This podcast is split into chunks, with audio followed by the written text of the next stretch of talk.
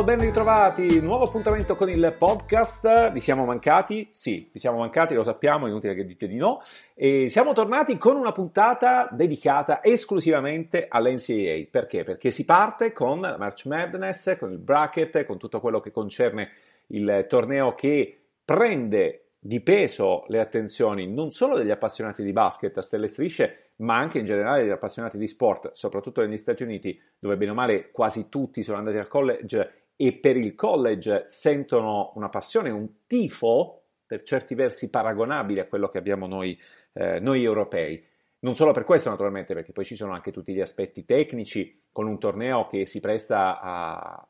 essere impronosticabile, lo sappiamo, si chiama Madness non a caso. Però arriva eh, questo torneo dell'NCAA 2018, arriva forse nel momento anche più difficile dell'organizzazione, perché l'inchiesta dell'FBI sui pagamenti, eh, definiamoli in nero in maniera banale, ma insomma il discorso è anche un po' più ampio, eh, per, per, gli atleti che, ve lo ricordo, non possono essere pagati, ma che evidentemente producono milioni, milioni di dollari, eh, l'inchiesta dell'FBI, dicevo, ha aperto un po' il vaso di Pandora e si parla molto di quello che può essere il futuro dell'NCAA, soprattutto dal punto di vista della ridistribuzione delle risorse che tra diritti TV e sponsor e merchandising eh, racchiude davvero tantissimi, tantissimi soldi.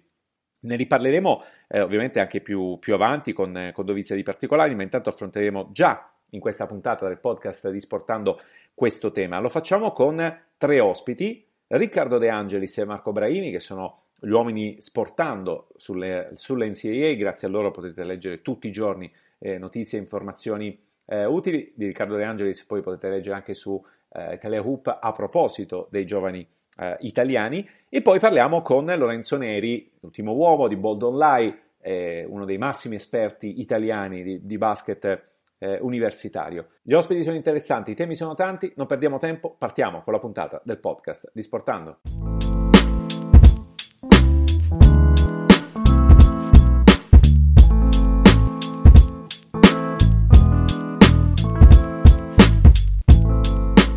Si parte tra domani e mercoledì con la First Four che servirà di fatto a, da turno preliminare per poi arrivare alle 64 magnifiche. Poi da uh, giovedì, venerdì fino al weekend di Pasqua praticamente con le semifinali il 31 marzo, nella notte tra il 31 e, e l'1 e eh, la finale nella notte tra l'1 e il 2 aprile eh, con la sede che sarà l'Alamo Dome di San Antonio quest'anno per l'edizione 2018. Favorite, quelle che arrivano al torneo in grande forma, quelle che possono essere le mini vaganti, quelle che possono essere le sorprese, ne parliamo con Marco Braini. Partendo dalla South Region, sicuramente una favorita sono i Virginia Cavaliers.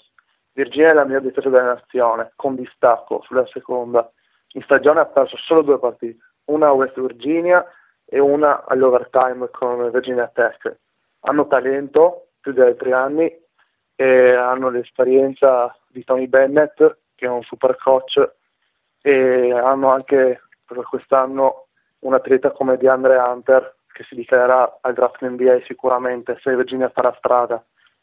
La, l'urna è stata abbastanza benevola con loro perché le porte di tabellone le uniche squadre che potrebbero infastidirle sono Kentucky ed Arizona, che guarda caso potrebbero incontrarsi già al secondo turno, visto che uno è il, il seed numero 5 e uno è il seed numero 4. Quando parliamo di Kentucky ed Arizona, parliamo per forza dei prospetti NBA. Da una parte eh, John Calipari ha dato le chiavi della squadra in mano a Shai Gilles Alexander, che nell'ultima partita contro Tennessee è esploso con 29 punti e dall'altra sappiamo di Arizona parliamo di DeAndre Ayton comunque che si giocherà con Luca Doncic per la prima scelta draft. E questo per la South Region quindi direi per la South Region la favorita è Virginia senza dubbio. L'upset che ti direi più importante è quello di Loyola Chicago ai danni di Miami. Loyola Chicago è una squadra organizzata senza nessuna star, ma con 5 uomini in doppia cifra di media in stagione, ha già vinto sul campo di Florida. Quindi se tanto dopo Florida fa l'upset pure a Miami. Nella East Region eh, la favorita è Villanova. Villanova è la favorita, la mia personale favorita per vincere la March Madness, ha esperienza, ha roster Boot, Bridges e Branson che hanno già vinto più del 2016, hanno dei lunghi che hanno gioco interno e gioco, e gioco fronte a canestro come Spellman e Paschal, non hanno, non hanno un percorso semplice,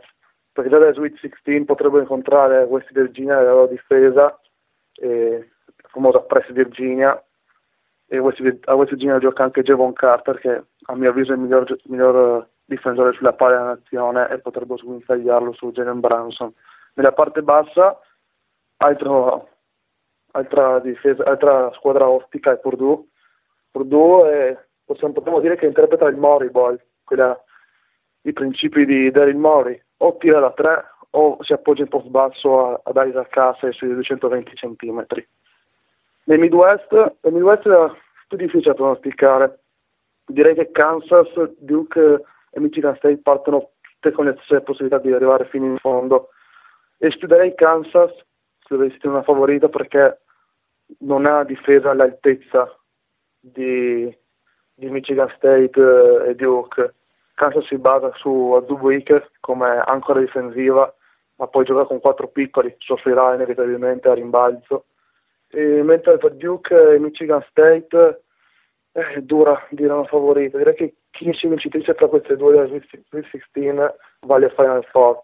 Dico Michigan State perché non so se Coach K sarà in grado di trovare delle, delle contromisure ai chili degli Spartans. Non ha mai incontrato una squadra con tanti chili durante l'anno e ha sempre vinto grazie al strapotere fisico e atletico dei vari Beckley e Wendell Carter. Come upset cito New Mexico State, che è tristemente nota perché ha, ha buttato fuori il Grand Canyon di Lever nella finale della WAC. New Mexico State, anche lei si, si basa sulla difesa, ha dei super senior come Gianmario Jones e Duff Lofton. Nel Midwest, la prima premessa, Xavier si, si è meritata il suo seed numero uno, stagione da 28-5, molto continua, però ha toppato nelle grandi partite, ha perso di 16 e di 24 contro Villanova e al torneo della Big East è uscita alle semifinali contro Providence, quindi Xavier non andrà alle Final Four. Le favorite nella West Region a mio avviso sono Gonzaga e North Carolina. Gonzaga e North Carolina sono dove avevamo già sentite, nella finale dello scorso anno del CAA è finita che ha vinto North Carolina, hanno le stesse caratteristiche dell'anno scorso, Gonzaga esegue alla perfezione in attacco, ha un prospetto NBA nei lunghi perché Killian Tilly, fratello del pilota Kim, è definitivamente esploso durante il torneo della WCC e North Carolina da quando Joey Williams ha spostato Luke May da 5 ha soprattutto della stagione ed è come al solito la miglior squadra rimbalzo di tutta NCAA, ne cattura 42 di cui 14 in attacco e ha l'esperienza dello scorso anno avendo vinto Barry, Pinson e lo stesso May. Upset, ne citerei due di upset in questa regione. Ci cito South Dakota State contro Ohio State. Ohio State ha avuto una settimana per riprendersi dalla battosta di uscita al torneo della Big Ten, ma South Dakota State è tosta e può contare con, su un prospetto NBA come Mike Down che sta viaggiando a 24-10 rimbalzi in media col 42% da 3 un altro upset, una nobile del, del college basket che avevo fatto fatica negli scorsi anni, San Diego State, che ha mhm. nove vittorie di fila, di cui due contro Nevada. E all'inizio anno anche con Giorgio, soprattutto con Gonzaga, che ha talento nel backcourt con Trey Kelly ai centimetri di, di Malik Pop e McDaniels sotto canestro. San Diego State farà l'upset a Houston.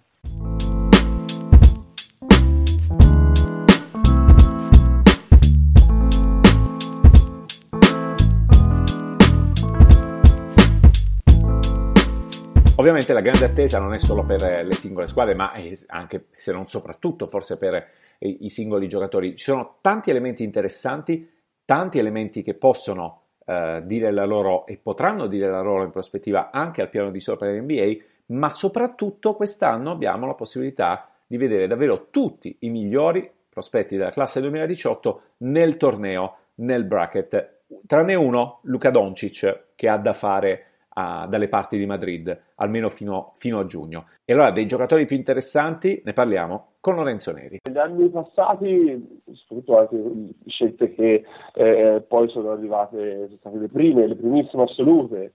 eh, se ricordiamo appunto gli ultimi due, eh, Ben Simmons e Martel Fultz, negli ultimi due anni non erano del non, non, li vedevamo dopo la metà di marzo. Ecco. Eh, invece eh, quest'anno abbiamo diciamo, ampia scelta abbiamo, perché sembrava dovessero mancare qualcuno, il primo di tutti su cui si pensava si, eh, non si potesse vedere era Trey Young, perché Oklahoma oggettivamente ha fatto una finale di stagione abbastanza, definirei imbarazzante, però diciamo che il, il, selection committee ha deciso comunque di inserirli in maniera abbastanza sorprendente, però appunto ci dà la possibilità di vedere Troy Young anche il, per quanto riguarda il marzo. Non so quanto possono durare perché davanti hanno una squadra buona e in forma come Rhode Island che arriva da una conference piccola ma ha fatto un cammino impressionante, però almeno ci dà la possibilità di vederlo a, diciamo, al grande pubblico. Ecco. Eh, questo sicuramente è già uno dei nomi più interessanti che, che potremmo vedere. I, ti aspetti grandi cose, però, in termini proprio anche di, di prestazioni, oltre che di risultati della, della, propria squadra, da chi, visto anche quello che è successo, uh, al di là delle prospettive nel draft? Ma, eh, io direi sinceramente che mh, stavolta vanno a braccetto, prospettive del draft e eh, quello,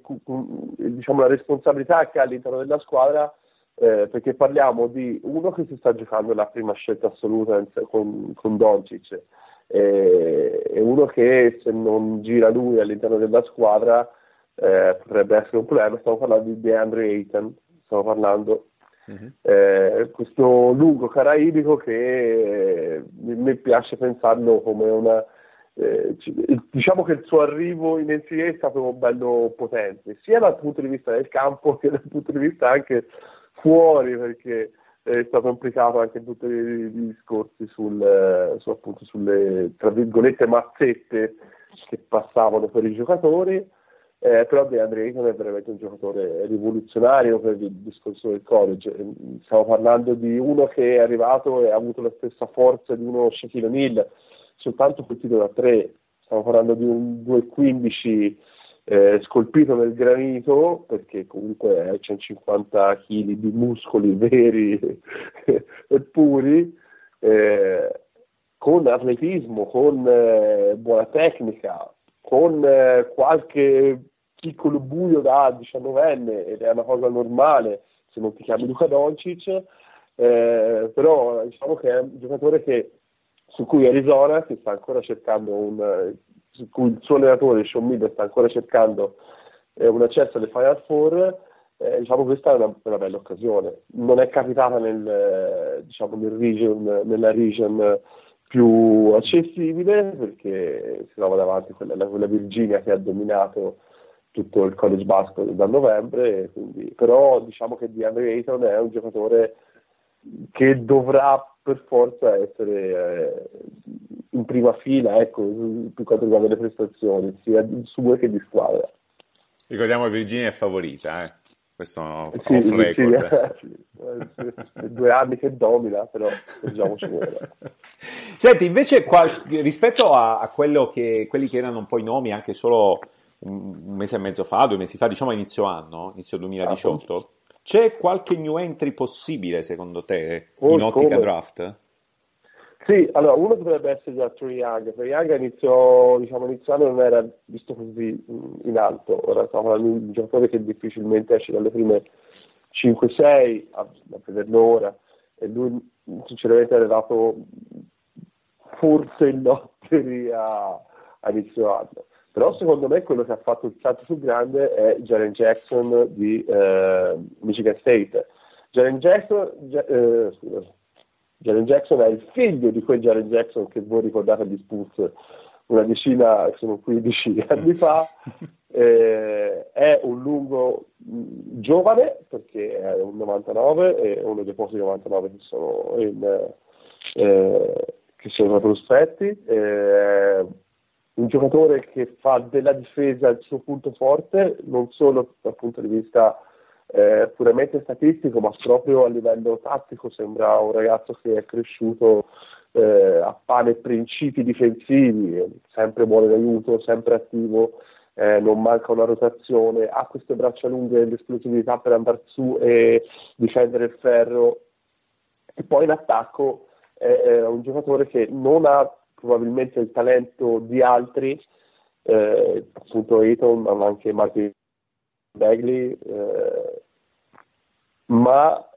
eh, è un giocatore che sa, sa, rendersi utile. E il fatto di rendersi utile lo vediamo anche sul fatto che eh, ha range di tiro e questo lo aiuta, aiuta tantissimo sia lui squadra perché eh, comunque avere un lungo che difende in quella maniera e che in attacco può spalzarsi il campo per giocatori più atletici, io penso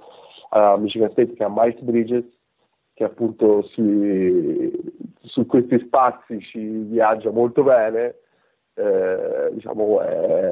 una, una, cosa da tenere d'occhio. E al momento Jalen Jackson è arrivato da essere anche lui uno all'interno della lottery, ma vediamo a uno essere, ma questo come fa uscire dalle prime cinque, ma alcuni dicono anche tre, ecco. E invece facciamo il discorso contrario adesso, cioè chi a tuo giudizio è andato calando questa stagione perdendo eh, posizioni, almeno sulla carta, nelle, nelle previsioni ecco, per, il, per, il, draft, se c'è qualcuno che ha vissuto una stagione al di sotto delle, delle aspettative e delle possibilità. Vabbè, molto velocemente, però bisogna fare tre nomi. Allora, il primo è Mike Bridges, appunto, che l'anno scorso era un giocatore che stava nelle prime 10 nel draft, ma ha deciso di rimanere e sinceramente questa cosa non gli ha dato molto, favore, molto a favore. Eh, rischia un pochino di, di, scendere, di non trovarsi nella posizione in cui si sarebbe trovato l'anno scorso, appunto perché questo è un draft veramente buono e veramente profondo. Eh, ma solo per questo, perché poi le, il campo è sempre il solito e, e probabilmente questo è sempre le solite cose. Quindi. Eh, un altro può essere Colin Sexton, giocatore che veniva visto come la prima point guard dopo Doncic eh, eh, a inizio anno, invece poi prima Trey Young, poi anche altri giocatori come Shai Gilgis Alexander l'hanno messo un pochino in dubbio. È un giocatore con eh, grandissimi attributi, se c'è da vincere la partita sa vincere. Tutto il resto è un pochino eh, fumoso, però è uno che ha perso ma che negli ultimi tempi sta un pochino recuperando. Vediamo se appunto eh, la, il torneo può essere una cosa che lo aiuta ulteriormente a riprendersi i posti che ha perso. E l'ultimo direi Kevin Knox di Kentucky. Kevin Knox, altro giocatore che era visto a ridosso dei migliori, stagione di Kentucky altalenante sia di squadra che sua, e un ruolo che probabilmente non eh, ci sta molto bene, quello dei tre fisso, più un giocatore da, che può spaziare da 3 e 4 e quindi anche qui, siccome anche lui avrà delle banchi di cravatta, appunto si trova subito nel, eh, nella region insieme a Arizona e Virginia e quindi diciamo sarà dura ma è, sarà interessante vedere come prosegue l'andata, ecco, come finisce l'andata. Qualcos'altro da tenere d'occhio, qualche giocatore che magari può stuzzicare eh, i, i, non addetti ai lavori, quelli che non seguono le NCAA abitualmente? Allora, eh, sicuramente Marvin Bagley. Marvin Bagley Jr., che è Duke, è un giocatore che va tenuto d'occhio particolare, un atleta di livello superiore, eh, sembra nuovo, un nuovo arrivo, diciamo, la nuova venuta di, di Sean Camp, fatto vent'anni dopo con la pallacanestro moderna è molto interessante il fatto che si possa incrociare diciamo, nel finale del, Sweet, Sweet 16, diciamo, nel, secondo, nel secondo weekend si possa incrociare con Michigan State appunto con Jerry Jackson sarebbe una, una grande sfida. Eh, poi Mobamba, Mobamba di Texas, Texas anche loro dentro per i, presi per i capelli nel torneo. È un giocatore particolare, lunghissimo, 7-9 di wingspan, che stiamo parlando di 200 40 centimetri circa,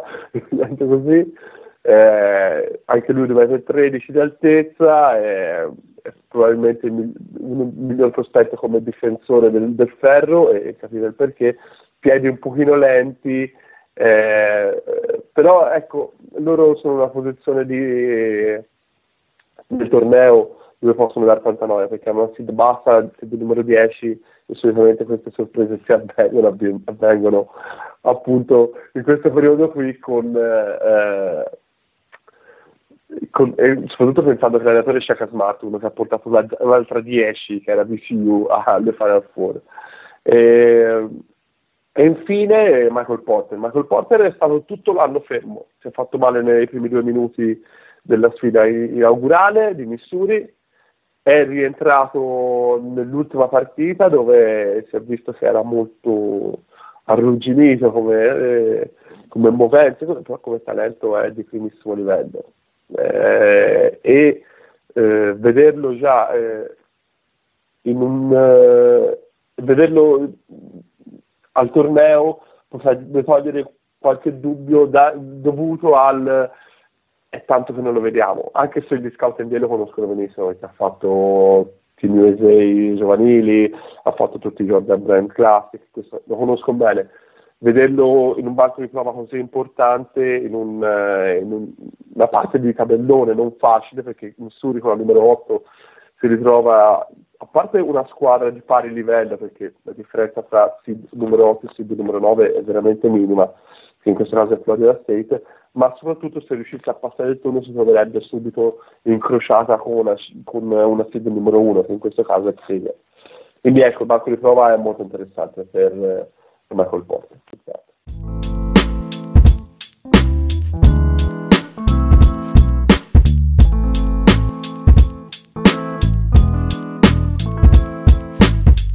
Anche quest'anno c'è una rappresentanza italiana nel, nel torneo, eh, Moretti e Achele in particolare, però è stata un'annata interessante perché ci sono stati tanti ragazzi eh, italiani che hanno partecipato ai tornei, che continuano eh, di fatto la stagione anche se non nel torneo eh, principale. E allora bilancio degli azzurri, degli azzurrini, anche, anzi visto l'età, lo facciamo con Riccardo De Angelis. La stagione degli italiani in generale la, la reputo positiva anche perché uno va a vedere quello che hanno, che hanno fatto negli ultimi anni, cioè dal momento in cui il loro numero eh, è cresciuto, questa è la stagione nella quale ehm, ci sono stati più giocatori protagonisti e in fase di miglioramento, ma come è naturale che sia quando il numero aumenta, la qualità anche, in alcuni casi insomma aumenta anche l'esperienza per quanto riguarda giocatori che stanno, stavano lì già da prima. Eh, la parte del Leone la fa assolutamente Alessandro Lever, no, non c'è dubbio che ha avuto un impatto pazzesco a, al Grand Canyon, eh, anche, diciamo anche inaspettato in un certo senso, perché è un, uh, un giocatore di talento che era mh, facile pronosticare che potesse avere un, un, uh, un buon impatto, un buon contributo, ma diventare nel giro di un mese e mezzo, due, il il go-to guy della squadra, insomma, ce le vuole, specialmente quando si è freshman, che insomma, è un aspetto che non va mai sottovalutato. La buona notizia, eh, diciamo, per gli appassionati italiani, eh, un po' il nostro chiedo fisso, è che è un italiano che gioca bene ed è un lungo. Oh, viva Dio! Diciamo, alimenta le nostre, le nostre speranze. Non lungo come quelli che, che scatenano le più grandi fantasie, sai, sì. eh, 2 metri e 15, no. Eh, Lever che è listato 2,08, però in realtà era sempre, prima di arrivare agli USA era sempre listato come 2,05, mi sembra una misura un po' più, eh, più, più veritiera, mm. è un, uh, un, giocatore estremamente interessante perché eh, oltre a portarsi benissimo in post basso ha una serie di qualità, una varietà di gioco eh, veramente interessante già adesso in prospettiva. Ha tiro da tre, dalla media, e un aspetto di cui si parla un po' meno, ma mi piace tantissimo la sua visione di gioco, capacità di passare il pallone, che ehm, rende la vita complicata per le difese avversarie perché lui non è velocissimo eh, di piedi, però eh, in, ge- in generale è complicato da raddoppiare perché non va dif- difficilmente va in difficoltà quando raddoppiato.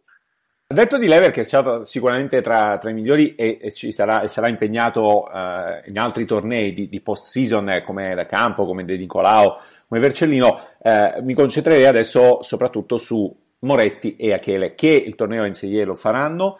e volevo chiederti prospettive delle loro squadre e anche loro di poter in qualche modo incidere sul cammino delle proprie squadre, a tuo giudizio. Texas Tech ha, parte con un seed numero 3, in realtà ha un primo turno abbastanza insidioso perché giocano con Stephen F. Austin che è una squadra che pressa, pressa come, come, demoni, fa perdere un sacco di palloni e Texas Tech non, è, non si è sempre comportata benissimo da questo punto di vista, quindi è un primo turno che può sembrare facile a prima vista, ma insomma, può riservare brutte sorprese. Al di là di questo ostacolo, la squadra mh, mm, ha i numeri per poter andare fino in fondo, mh, mm, benché insomma mh, mm, in questo tabellone ci sia anche eh, Villanova, West Virginia, eh, Purdue, insomma squadre ottime ci sono, però eh, insomma, io penso che eh, possano, possano, superare due turni. Moretti in questo, diciamo che il, il suo apporto ora come ora sarà eh, un po' secondario, i suoi minuti in, uh, in conference play sono, sono, diminuiti, di solito entra in campo per 5-10 minuti, a parte eh, eccezione fatta per una partita uh, di un paio di settimane fa in cui ha giocato 26 eh, minuti. Eh, diciamo che era abbastanza preventivabile e questo lo dico eh, assu- assolutamente, eh, insomma, non lo dico per disistima verso il giocatore, ma considerando quali erano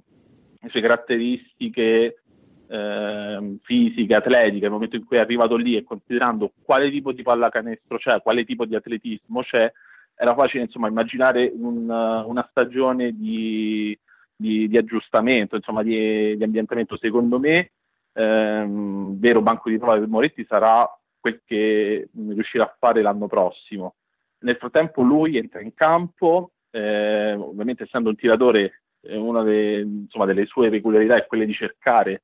di segnare eh, dalla distanza e insomma magari potrà anche, potrà anche rivelarsi utile perché insomma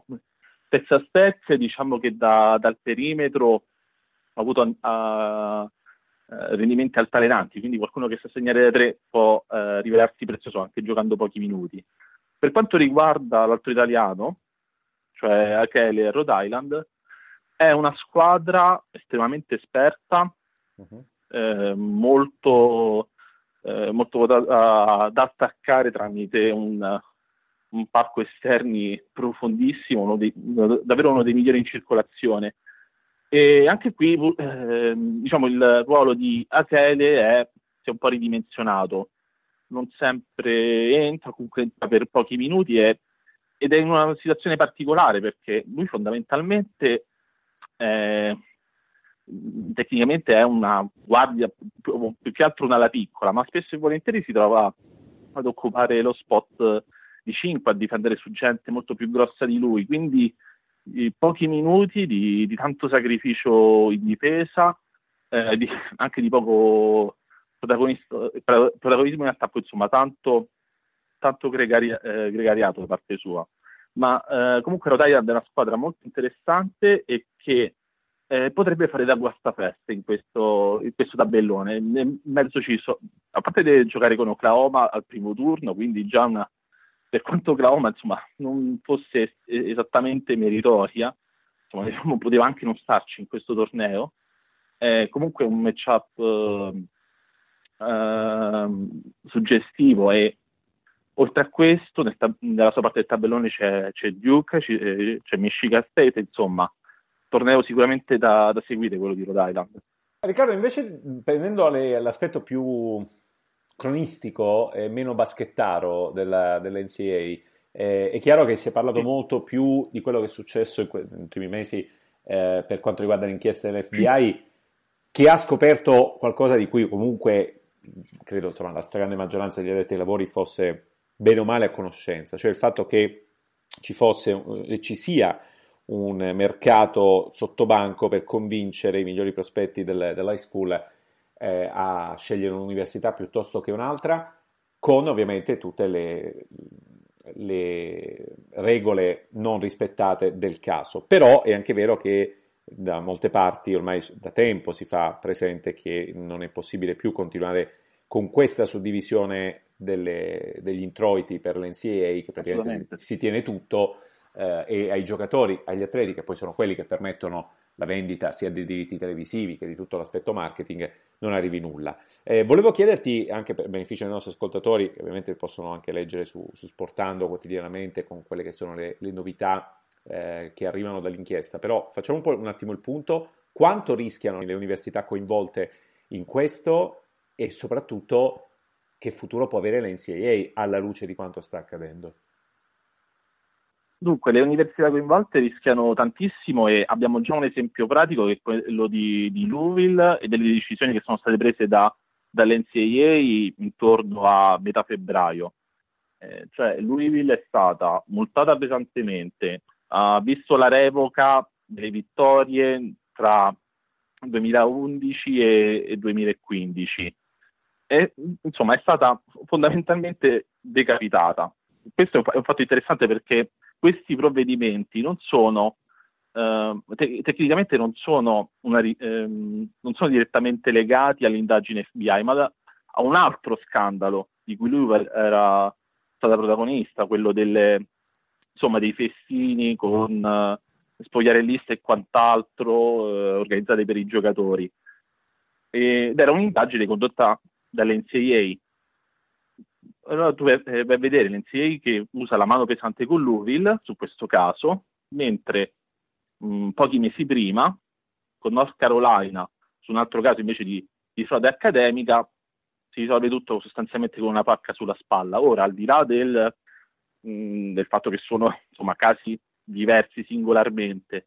e una così grande differenza di trattamento non può eh, che non essere riconducibile in buona parte proprio il fatto che Louisville è coinvolta nello scandalo FBI e North Carolina non lo è. E quindi le, le, squadre già rischiano tantissimo anche soltanto per, per le sanzioni che l'NCAA eh, può prendere. E invece sul, diciamo, sul fronte del, del cambiamento, tu accennavi giustamente, questo sistema non può restare così. Eh, qui ovviamente la, la, la, la questione si fa complessa. Si fa complessa perché se uno va a vedere il modo in cui Mark Emmert, il presidente dell'NCA, si è posto nelle ultime settimane, vede che non si sbilancia mai nell'indicare una possibile soluzione piuttosto che un'altra. Appunto, non si sbilancia mai tranne che su un punto, cioè l'essere categoricamente per il no sul pagare i giocatori. Su quello proprio non, non transige e non, non, non ci sono scenari di cambiamento immediati. E, ehm, quello invece che potremmo, invece un, alcuni cambiamenti interessanti che potrebbero avvenire a breve riguardano altri fronti. Eh, al momento l'NCA ha istituito una, una commissione presieduta da Condolisa Rice per analizzare e proporre delle, delle riforme, mh, proposte che per, dovrebbero essere presentate tra un mese. E, ehm, adesso non è dato sapere neanche lontanamente quali possano essere queste proposte, però ci sono alcuni temi ricorrenti nell'ambiente del college basket che vengono proposti da una personalità uh, all'altra a turno e che magari potrebbero realizzarsi. Faccio un esempio. Um,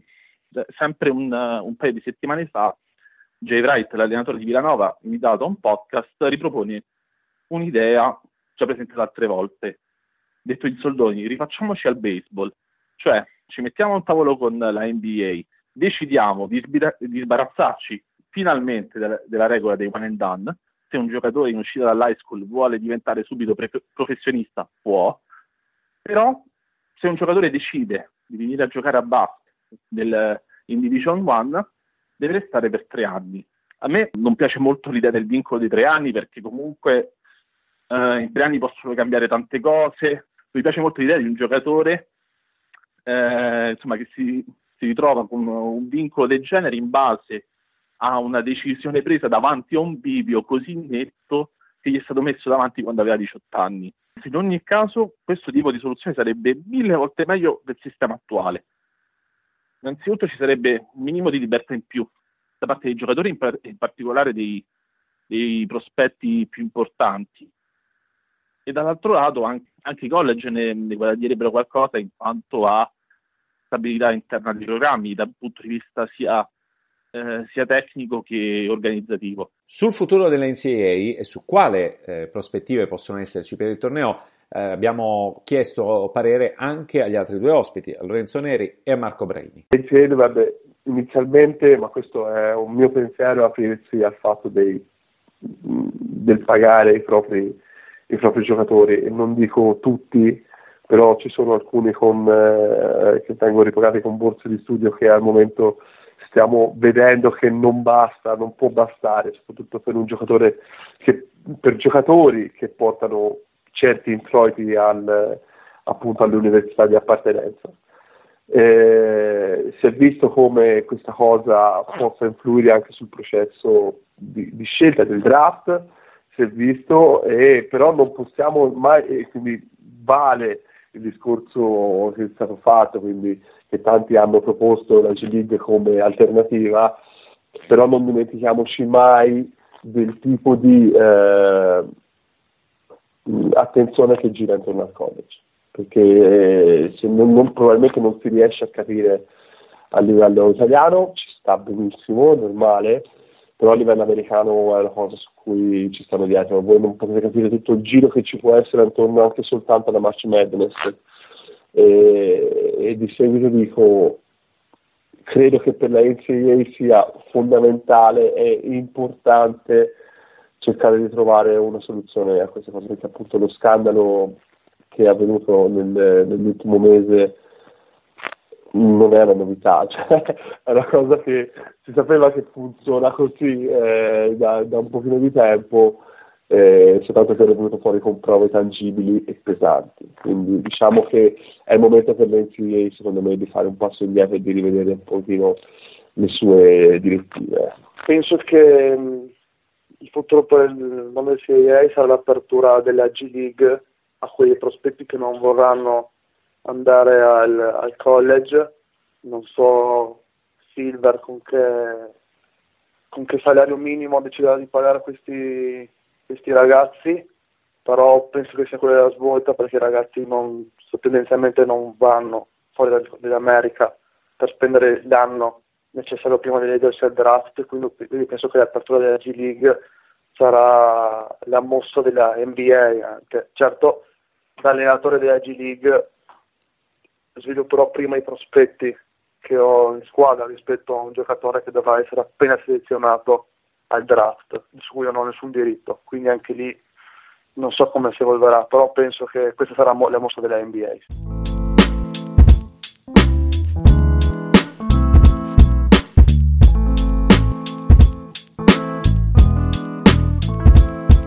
Questa puntata del podcast di Sportando termina qui, ci ritroviamo presto, ma intanto vi invito a riascoltare le puntate precedenti sia sul nostro sito sia su iTunes. Grazie per averci seguito e un saluto a tutti, alla prossima!